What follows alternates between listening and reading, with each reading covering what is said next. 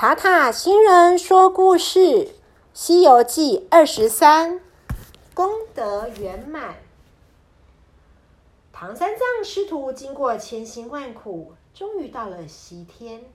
大家都兴高采烈的往灵山佛祖的宝殿前进。他们来到一条河边，河上有艘船，船夫一面唱歌，一面撑船。孙悟空招手，请船夫带他们过河。船一靠岸，他们发现这是一条无底的破船。孙悟空看出这船夫是佛祖假扮的，就说：“放心上船吧，这条船很安全。”说着就推着师傅上船。唐三藏一不小心掉进河里，还好被船夫拉起来。其他的人接着上了船。船夫便撑了船往对岸去。忽然，从河的上游飘来一具尸体，样子和唐三藏一模一样。大家都吃了一惊。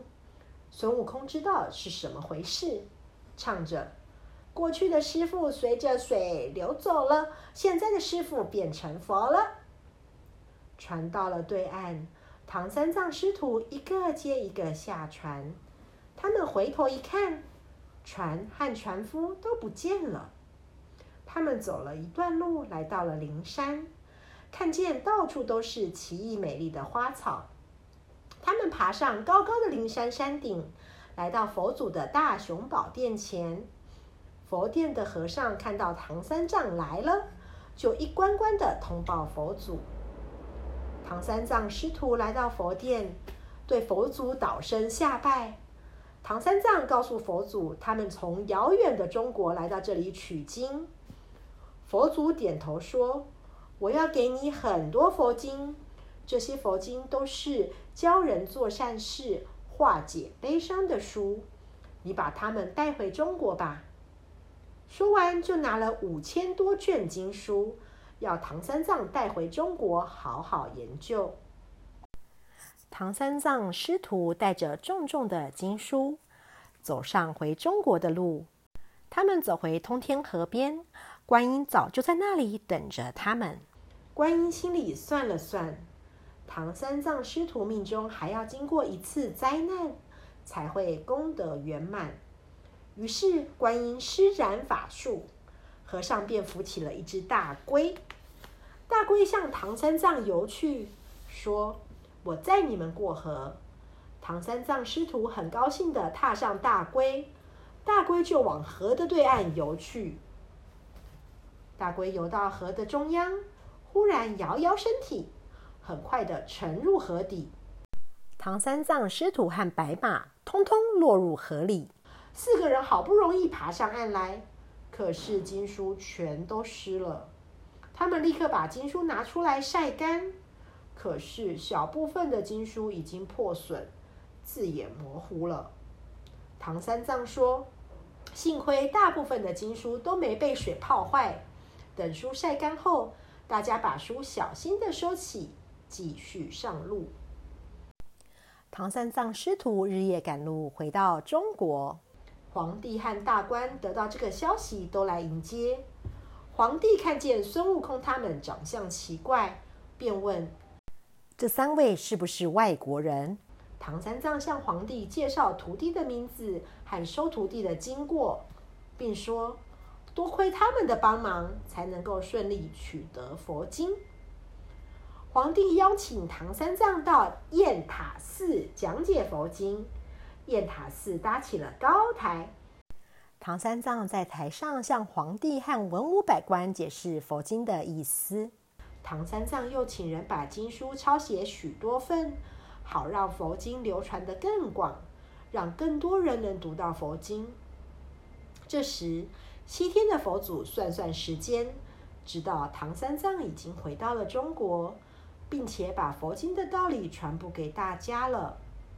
佛祖便命四大金刚去把唐三藏接来西天。四大金刚来到中国。看见唐三藏师徒正在和皇帝讨论佛经，四大金刚在半空中现身，说：“唐三藏师徒放下佛经，跟我回西天去吧。唐三藏点点头，四大金刚便驾着香风，引着唐三藏师徒和白马一起飞回西天。唐三藏师徒又来到了灵山拜见佛祖。佛祖说：“唐三藏，你是我最了不起的弟子，你辛苦取经，功劳很大，我封你为功德佛。孙悟空，你勇敢机智，功夫高强，我封你为斗战胜佛。猪八戒，你最好吃。”我封你做净坛使者，处理人类的贡品。沙僧，你耐心照料唐三藏的生活，我封你为罗汉。白马，你一路背着唐三藏，非常辛苦，我封你为天龙。《西游记》的故事到此结束了，这真是一个圆满的大结局啊！小朋友。塔塔星人说故事《西游记》二十三功德圆满的故事说完了，希望小朋友们都喜欢。这个《西游记》二十三的故事来自汉生爱的小小百科，十二月二十六号的故事，它的版权属于英文汉生出版有限公司所有。小朋友们，这个故事功德圆满是《西游记》系列故事的最后一个故事。小朋友们，如果喜欢听《西游记》系列的故事，可以回过头去从《西游记一》的故事开始听起，你们就会知道唐三藏他是怎么收到他的徒弟，和他的徒弟一路取经的路上又发生了什么事情哦。小朋友，如果喜欢塔塔星人说故事的故事，请和爸爸妈妈一起订阅塔塔星人说故事频道。这样以后要是有新的故事，小朋友们就会听得到哦。另外有一件新的消息想跟小朋友们分享：塔塔新人说故事在脸书成立了塔塔新人说故事的脸书粉丝专业，小朋友们也可以请爸爸妈妈在脸书上搜寻塔塔新人说故事 T A T A 新人说故事，可以加入我们的脸书粉专。这样子，要是呢以后有新的讯息，也可以在脸书的粉砖上面看到。小朋友们，如果和爸爸妈妈有很喜欢的绘本，你们觉得它是适合用声音表达的，想让其他的小朋友们也认识这样子的绘本，欢迎你们从脸书粉砖的讯息功能让塔塔星人知道。这样子的话，或许有机会可以在塔塔星人说故事听到这样的故事哟。小朋友们，那我们下次见喽，拜拜。